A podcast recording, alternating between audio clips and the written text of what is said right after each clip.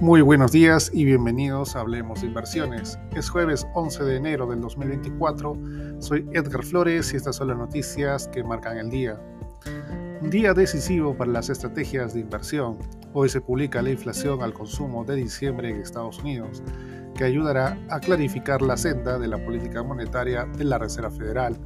Según una encuesta de Bloomberg, entre economistas, la mayoría espera que la inflación interanual subyacente caiga hasta el 3,8% en la lectura de diciembre, frente al 4% del mes anterior.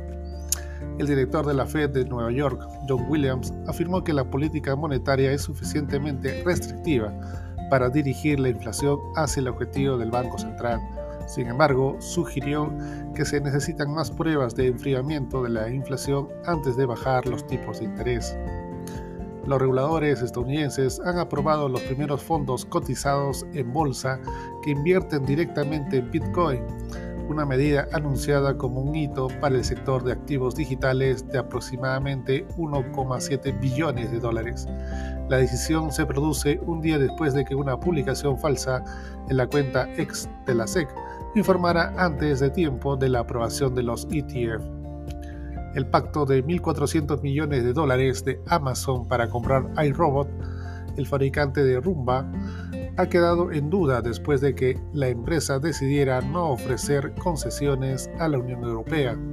Según la Comisión Europea, Amazon incumplió el plazo de, del miércoles para presentar soluciones a las autoridades antimonopolio.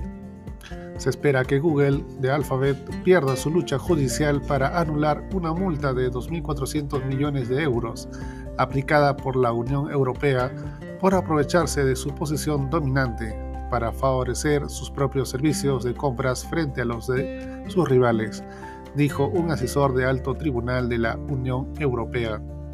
De esta manera, los futuros del SP500 se encuentran al alza, más 0,21%, en Europa, el índice de referencia Eurostock 600 con rendimiento positivo, más 0,23%, con el CAC francés y el DAX alemán con rendimientos positivos de más 0,19% y más 0,22% respectivamente. En Asia, el Nikkei japonés con avance de más 1,88%, al tiempo que el Hansen y el índice de Shanghai tuvieron retornos al alza de más 1,26% y más 0,31% respectivamente. La cotización del oro sube más 0,49%, llegando hasta los 2.037 dólares. Por su parte, el petróleo West Texas Intermediate aumenta, aunque se mantiene por debajo de la barrera de 90 dólares, tras iniciar la sesión con una subida de más 2,07% hasta los 72,85 dólares por barril. El mercado local peruano cerró al alza, más 0,18%, impulsado principalmente por el avance de los sectores industrial y construcción. El gobierno peruano anunció cinco medidas para reactivar las micro y pequeñas empresas en el corto y mediano plazo. Estas medidas incluyen la modificación de regímenes tributarios que generarían incentivos para que las MIPES se formalicen.